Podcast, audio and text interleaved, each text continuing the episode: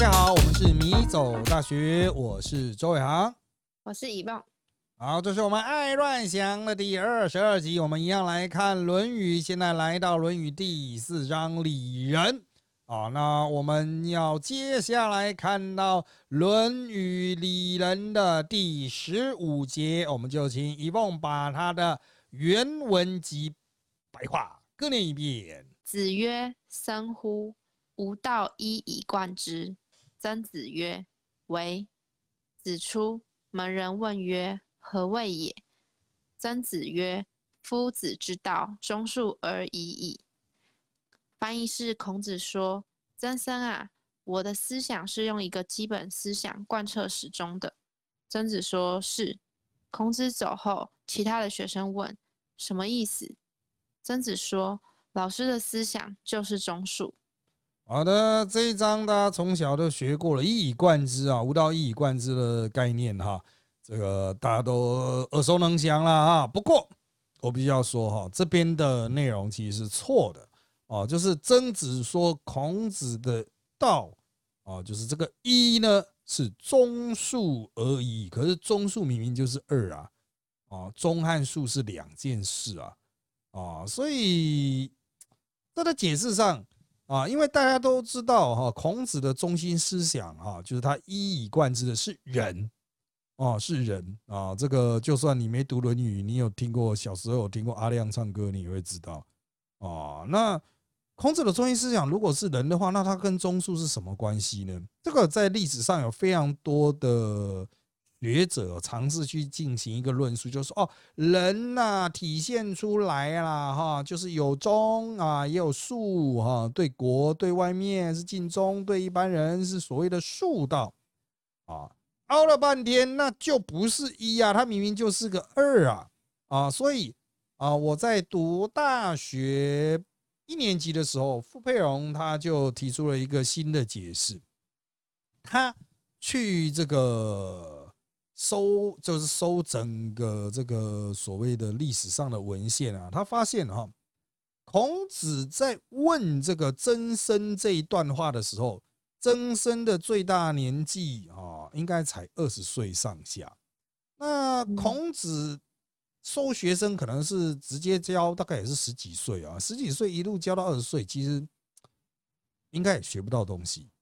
怎么可能出现其他学生去问曾生？其他学生应该都比曾生要老啊！啊，要注意哦，曾生的爸爸曾点也是孔子的学生哦。哦，就是那个啊，孔子有一次是在那个河边说“何各言而至”的那个曾点啊，他有回答了曾点啊，那。讲白一点啦，就是傅佩荣觉得说曾生那个时候年纪很小，他一定是胡乱的啊。那他要找另外一个证据，就是孔子在评论曾参的时候说“生也鲁”啊，就是如果他是非常聪明的资优生就算了，可是孔子都说“生也鲁”，就是这个家伙是一个蠢蛋啊，就是实际上天资并不好啊。所以曾子的这些论述的价值，可能是他老了以后。学问成熟了以后，才有真正的价值。而年轻的这一段话呢，没有什么实际参考的价值意义，就是胡乱的啊。那还原运用现象法，还原当时的场景啊，就是孔子已经老了，然后看到有一个很笨的学生叫曾生哈，他就过去提醒他说：“曾生啊，我的学问啊，啊是用一个单一的基本思想贯穿的。”好，他一般老师这样子问，意思就是要学生去问嘛。啊，学生应该说啊，何谓也？哦，比如说他这样跟真人讲，真生应该说啊，何谓也？这什么意思呢？孔子就说是人呐啊。好，结果真生却直接回答，哦，对啊，啊，那老师还能讲什么了？靠腰哎，就就已经被被封了哈，就是被对完了哈。啊，那孔子就出去了。好，这个时候。其他学生的反应很关键，因为其他学生是不知道，所以其他学生说：“哎，啊，老师讲的到底是什么？”因为他们不知道嘛，啊，所以这就凸显了哈，真生理论上不太可能知道，哪有可能身旁四五十岁的学生都还不知道啊？就就你知道，你怎么那么厉害啊？然后曾子就出来讲说：“哦哦，老师的道理就是大概就是中数吧，啊，好，中数而已矣。”啊，就是大概就是这样吧。那其实他自己也没有把握啊，啊，他也是说大概就是这样。所以这一段在学理上的可参考性不足，但是凸显孔子的这个基本的那种教学的模式哈。哦，其实是蛮有蛮有那种身临其境的感觉。就是孔子他看到一些学生，他就直接会丢给他一句话，然后要学生去提问。啊，就因材施教这样子，但是这一次的这个状况啊，应该是算是教学失败哈，就是啊，他就曾子没有学到真正该学的，那反而留下了这个千古悬案呐，哦，就是后世的学者都在思考说，干他到底公安小，为什么是中数？明明就是恶啊，那到底是中还是数啊？实际上就是仁，孔子的中心思想就是仁，人道仁爱的仁哈。好的，接下来我们就要来看下一节，就是《礼仁十六》。我们一样请一凤把原文还有白话各念一遍。子曰：“君子喻于义，小人喻于利。”可翻译是：孔子说，君子通晓道义，小人通晓私利。好的，啊，这个喻啊，哈，与其说是通晓，它更接近于追求啊，就是他口口声声都在讲这个啦。哦，君子就是要去追求义，义其实跟我们现在对于义的理解有点不太一样。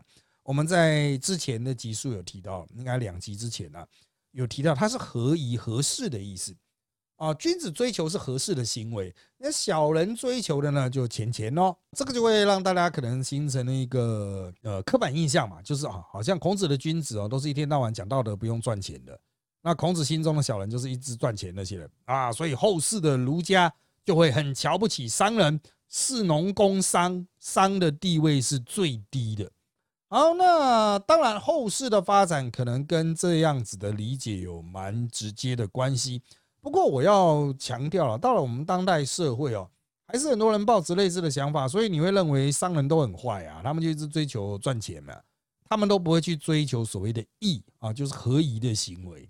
那。我依我个人所认识的商人哈，还有我认识的一般人，我认为其实，呃，拥有金钱、拥有的财富程度哈，就算是有几个不同的阶层啊，包括啊高收入、中收入、低收入哈，我们切割成这三层，其实好坏的好坏人、君子小人的比例差不多哎，哦，就是有钱人也有很多君子。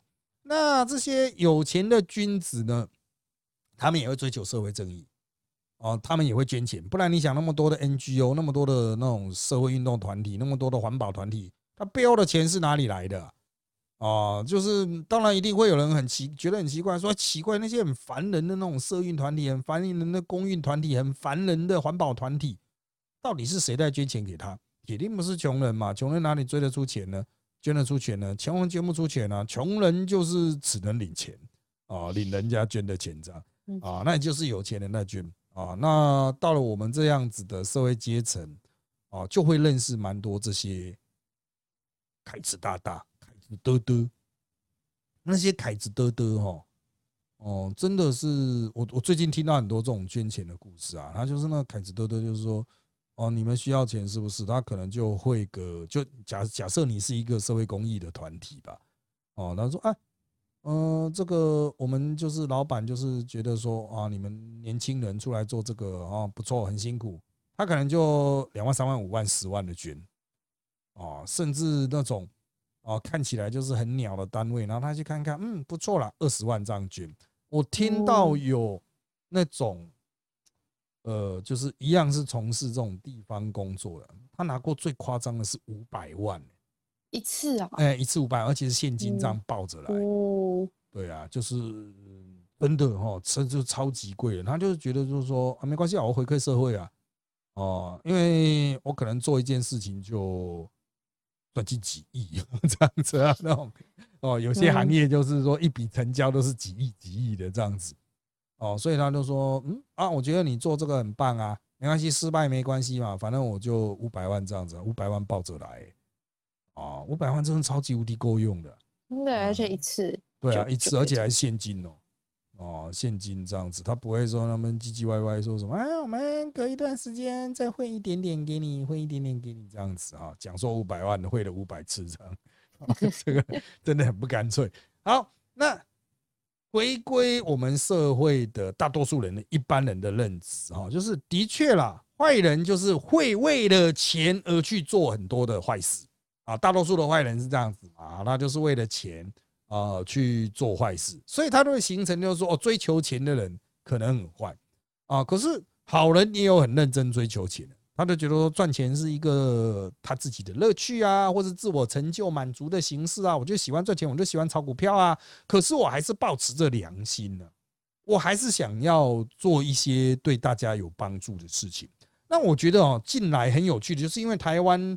在网络兴起，其实很多人不太知道网络兴起到底是靠什么。实际上就是靠四 G 网络的诞生哦，所以社群网站都快速崛起啊。快速崛起之后呢，就捧出一批网红啊。这些网红真的是，我觉得是大概是年轻人中最有钱的啊。那我所认识的绝大多数网红都是哦，他们赚到钱之后，除了自己花用之外，他们也会去追求一些他们所认为的社会正义。哦，所以你经常会看到有一些网红可能涉入政治啦，或涉入社会议题啊，然后在那边不断的去强调，就是说，哦，他追求这个只是因为他个人的那种偏好，他对于政党什么蓝绿他没有兴趣，他就觉得这个是要做的。哦，我又很有钱，那我就出来做。哎，他那个网红赚钱也真的是太容易了。哦，就是一般人的薪水一年呢要死要活赚个二十万三十万了，网红赚一单。哦，一个月配可能就二十万、三十万，哦，他做一一一次，哦，做几分钟的东西哦，就直接 cover 掉你一年的收入，所以他们的价值观会，我我必须说是有点扭曲啊，啊，那当然他们花钱你就特别的爽快，啊，不过这就回到了这个寓意的这个本质，就是其实还是要合适啊，哦，就是这些网红很快就是很多人都是因为捐捐捐捐捐捐捐捐到最后面就爆掉了。哦，因为他后来再也赚不到那么多钱，哦，就有点捐捐过头了这样子。其实财富这种东西真的，哦，这种快钱来得快去得快哈。嗯，也不是说叫大家都乖乖上班啦，哦，因为其实乖乖上班真的不会有钱，啊，真的不会有钱。我伤心啊，我所认识的有钱人没有一个是乖乖上班的，啊，就是每一个人都是非常的漂配。哦，就是你要有钱，你要能够承担风险，哦，就是有赌性了，啊，就是啊，我就集中我的资源去赌这一把，哎，中了，啊，当然赌是有那种几率高、几率低啊，风险高、风险低嘛，啊，当然高风险高报酬啊，但你怎么去把风险控下来？啊，去确保你所想要的东西一定能诞生，那那就技术喽，啊，发财的技术，就像哦，我们现在所做的工作哈，就是很多人，因为我除了当米嘴之外，我还有在做网络的。平台，那在网络平台哈，就是我现在在做的这个扎报的部分，呃，通常来说就是其实道理很简单，可是能够做得起来的人没那么多。那当然就会很多人是，就是可能会觉得说啊，我可以取代你啊，我可以取代周伟航，他有什么了不起啊？可是道理就是放在那边。如果有任何人来请教我，一定会告诉你，倾囊相授，告诉你这是技术是怎么样，定价是怎么定。钱是怎么收？甚至我也不用讲，你就自己来看就可以学得会。可是我不觉得，在我做这一行做这么久，做了五五年以上，一定有啊，就是这种订阅制的啊网络新媒体，做了五年以上哦，甚至整个业界的定定价 pricing 也是根据我最早的杂志啊去做出来。我就觉得好像大家都没有学到，哎，我就摆在那边给大家学，可是大家都没有学到，然后大家就一直倒，一直倒，一直失败，一直失败。不知道哎，哦，就是真的想赚钱的话，为什么不寻这种我已经成功的走出来道路？这其实也是一种义啊，就是最适合的道路嘛。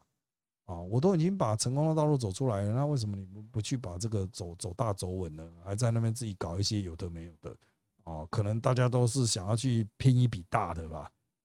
就是最近有很多这一种网红开课哈，都是真的就是刮粉丝刮最后一笔的感觉，哦，就是开的收超级贵，然后一卖都是上万人份，我觉得哇塞，是哎，要跑路了，这样子，这样子炸粉丝的钱呢，算他厉害。好了，接下来我们来看李仁十七一样情一凤来把原文和白话各念一遍。好，子曰：“见贤思齐焉，见不贤而内自省也。”翻译是孔子说：“见到贤人要向他看齐，见到不贤要反省自己。”好的，谁是贤人呢？贤，聪明的人，有经验的人啊，处事态度啊，哈，这个值得学习的人谓之贤人啊，圣贤嘛，啊，圣可能是在道德上啊相对卓越的，谓之圣人。贤人呢，就是这个啊，就是脑子比较清楚啊，所以我们的贤明啊。而碰到这种脑子清楚的人、厉害的人、生活经验丰富的人，要向他学习啊！见贤思齐啊，这已经是我们非常常用的成语了。那见不贤呢？看到了笨人啊，重点是看到笨人啊，看到那种不厉害的人，看到犯错的人，你要自己思考一下啊，就是这个我会不会跟他做一样的蠢事啊？哦，那。嗯，我觉得这是一个很基本的自我提升的方式哦。我们在我们日常的工作中，我们可以碰到很多比我们厉害的名嘴，碰到比我们厉害的写手，我们也都会想尽办法跟他们学习哦。那日本会称之叫职人精神，就每天都要精进嘛，每天都要比前一天精进。哦，那我们当然也没办法真正做到每天都会进步啊，因为我们也想摆烂呐，也想做领甘心呢，啊，去到那边就随便乱讲就回家，然后领到很多钱，超爽的啊，就是这个是一个社会上的必然事。可是你一直保持在这种状态，你就不会进步啊。所以当我们看到别人啊，就是好像有一些厉害的技巧的时候，一定会特别去注意。哦，我们会去欣赏别人呢。讲白一点，的话欣赏别人成功的地方啊。看到别人不好的地方，也不是直接骂。后来想，哎，我如果是我碰到这种状况，我会怎么反应？这也会促成自己去，就是有相对应的提升了哈。好，那我最近其实学到的东西，这些我曾经发在推特上，但是播出的时间已经是一段时间之后了，就是。有一次我们录影之前呢，就刚好有名嘴就是啊接到诈骗简讯啊，这种诈骗简讯是透过社那个通讯软体传来的，就是有其他政治人物的账号被盗啊，那诈骗简讯就就一直传过来，他就一直回啊，然后我发现他很妙，他不是回文字，他都全部回语音呢啊，那我就问他说你为什么都回语音呢？他说啊这样人家就要开来听啊。哦，让他很麻烦，这是第一个。他说有些诈骗会直接打来，就打通讯软体，不是打电话，打通讯软体来。啊，那他一看是诈骗呐，就一接起来嘛。虽然上面显示是其他政治人物，但是声音就不是嘛。啊，他一接起来，然后他就在那边开始就是啊，啊，你后代卖照啊，干老师嘞，然后就是把那个诈骗集团骂一顿。他说有的诈骗集团完全一接起来就是中国的。哦，但他就故意讲台语，然后骂了很久，骂超爽。然后那个对方说：“可不可以讲国语啊？”然后说：“哦，阿北，我就写台语。”然后就在那边继续逼到那个诈骗集团，最后受不了啊！其实真的还有是那种会故意装原住民的，然后用原住民腔，其实蛮歧视原住民的。但是哦，因为就是私下的谈话，我们就不要苛责他。啊，他在学原住民讲话，说你这个什么样的啦？哦，你上次欠我两瓶酒的啦？哦，怎样？我下次去找你啦？哦，这样好像喝醉一样啊，不然就说啊，你明明就欠我钱，你现在还敢打给我啊？哦，这样子啊，就是真的，他们人生真的太无聊了哦，就平常都是在讲一些政治的东西哦，真的生活压力很大。啊！可是我是觉得真的很好笑啊，像那天他就有接到，就是王义川呐，就我之之前有讲过，王义川的前台中局长、台中市交通局长，接到黄伟哲的诈骗警讯，因为黄伟哲被盗了啊，看来就很好笑，那就好像是他打打回去骂，好像就是把他平常对于黄伟哲的不满，然后全部骂那个诈骗集团，因为其实还有很多很好笑的故事是关于他跟黄，他跟黄伟哲很熟啊。啊，然后他就这样打去把他骂一顿，然后我一开始还吓一跳，想说。干他妈！你怎么突然在那边骂人？这样哦，原来是诈骗集团了。他说：“我现在就在你家楼下，我马上上去扁你！”他妈的，我说干谁呀？那个黄伟哲，他给我看，我一看说：“啊，看我都被被盗了，你要不要通知他？”不要，我才不要通知黄伟哲，就是让他自己去处理。嗯，就是像这一种的哦，就是我是觉得，其实就是学习他们的那种轻松态度了。还有那种反应的睿智，其实因为政治人物真的平常都是对那种选民卑躬屈膝啊，哦，都是很客气的啊。那个大家任何的选民服务来，我们都是很客气的去回应。这个其实真的对大家都是一种很疲劳的心理劳动，情绪压榨啊。那你就碰到那种诈骗集团，反而变得像朋友一样，还在那边跟他聊天呢。我们我们一堆人就在那边讲，真的是一个比一个好笑。啊，我过去碰到这种诈骗集团，我都没什么那种，就是就不回，我就直接当没看到的 pass 过。他就会一直传啊，啊你怎么已读不回啊？那干的烦死了啊！我还我都不知道该怎么处理。我看到他们，我们才知道怎么处理。然后他们才讲那种很好笑的，就是那种黄伟哲传来，黄伟哲的账号被盗之后传来，然后传的就是早上好，好久不见，近来如何？他回传啊。你知道你是谁吗？然后，然后就又再传。你知道我是谁吗？你要不要先搞清楚你是谁和我是谁？确定一下要怎样讲话，再传一次，重来。我就这样。哦，那真的是有够好笑。哦，那我觉得干你们真的太闲了。就其实后来我听他们讲说，其实他们也没有那么忙啊。哦，政治人物是可以忙里偷闲、应急时间的。哦，只是就是。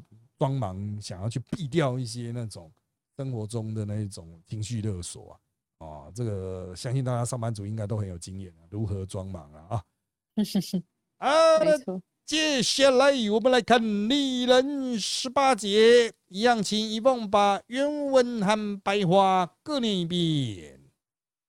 好，子曰：“视父母积谏，见志不从，又敬不为，劳而不怨。”翻译是孔子说：“父母有错，要好言相劝；听不进时，要尊重他们，要任劳任怨。”好的，这是现代年轻人最弱的一点：如何跟父母沟通？那父母做错一些事情，有一些观念是错的，怎么沟通呢？啊，当然很多人说，光政治立场就一天到晚在吵了，这也不是政治立场啊。父母有时候生活周遭、生活中有一些错误的认知啊，乱吃乱喝。啊，从事一些危险的活动啊，那都可以去劝呐。好，那如果父母怎么劝还是这种死啊，就是那种啊，老是继续犯同样的错，该怎么办呢？他这边是说哈啊，要尊重他们呐，要任劳任怨呐，哈，其实就是尽量保持恭敬了，保持客气了啊，然后适度的从旁边直接用动作去帮他们修。啊，让他们知道，就是稍微让他们试错一下，然后就想办法把它倒回来。啊，不过当代父母哈比较常有的哈，应该都是乱买那一种健康食品啊药物，而且买的量超大，根本不是正常人类能吃完的。啊，他们就是像储存弹药一样啊，啊，觉得就是要杀敌。啊，所以我就先爆买一大堆啊。可是他们可能哎，真正生病了又觉得哎要省一点哦，这个药也是爱吃不吃的啊，没有照他那个约定的时间这样吃，觉得省下来之后还可以吃。这个哈，买买心安的吧。对对对，就是就战战战备储粮的那种感觉 哦，防灾道具的那种防灾用品，战备储粮。这个讲有时候也没什么用，因为市场就存在。像我们现在电视台啊，有线电视台的广告几乎啦，这论节目还是少数撑得下去的。这论节目的观众都在五十五岁以上啊为主，那几乎都是卖药的，几乎都是健康食品的哦，所以我们都已经接受这就是一个现实。那他们甚至有一些节目就专门做健康啦，现在有些专门做健康主题的节目，我看收视都很好。哦，叶配也很好接哦，所以这些节目都很能做哦。那当然，这就显成形成一种极化的作用，就是按广告也都是卖药的啊。那年轻人就更不喜欢看了，因为年轻人哈，其实就是真的就是硬撑的比较多了，真正爱吃药、常吃药的比较少。可是老人都是把吃药或是吃这种健康食品就当零食在嗑，哦，他有吃他就觉得心安这样子。那当然这不是一个正确的观念，可是要怎么劝呢？哦，就像我刚才讲嘛，市场就在那边，就是代表劝不了啊，啊，这个还是哈，如果得知父母有这种不当行为的哈，你还是要表达一下自己的意见。但是他如果听不进去的话呢，直接把药没收啊，这个这个由自己来管理可能会好一点。可是如果你跟父母分开来住呢，那就比较没有办法了。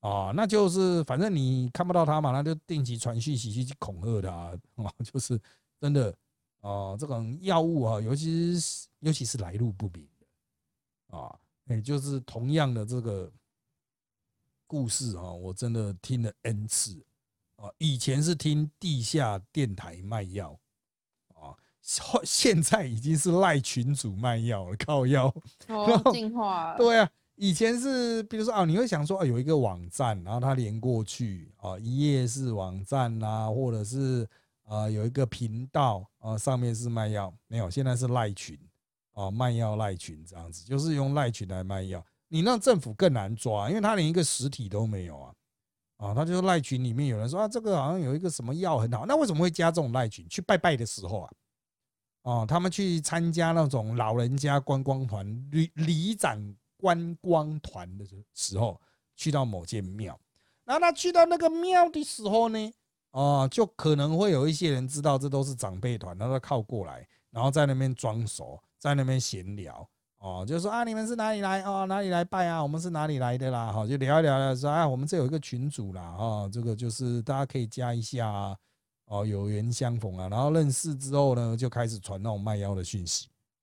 哦，实际上那些人就是天天都在庙里面的那种业务一样，啊，所以我只能说了哈，就是这个真的防不胜防，政府也是抓不胜抓。当你还觉得说他可能是透过呃这种网络啊，爸妈又在看一些莫名其妙的那种老人 YouTube，还真的有嘞，啊，老人专门给老人看的 YouTube，然后他就你会觉得说是不是那些东西都从这边来啦，或是他们去参加。啊，邻里的这个什么聚会的时候啊，有人在现场推销啊，那都过去式了。现在都已经是打破台湾地理的限制，只要有赖群，他就可以宅配刀斧，然后就会买了一些莫名其妙的呃麦片啊，这种麦片混了一大堆东西，然后给你卖超级贵，麦片一罐卖到一千多、两千多哎。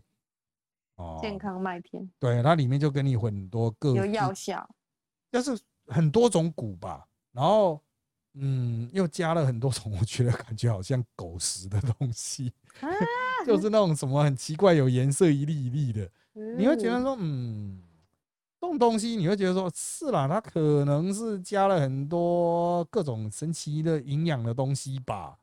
可是实际上老人家就是买了也不会吃啊，他就放着啊，放了之后呢，放久了他发现他自己吃不完了，很简单。就推销给你啊，就是年轻人来说啊，我这这有几罐的啊，你带回去啦，吃一吃啦。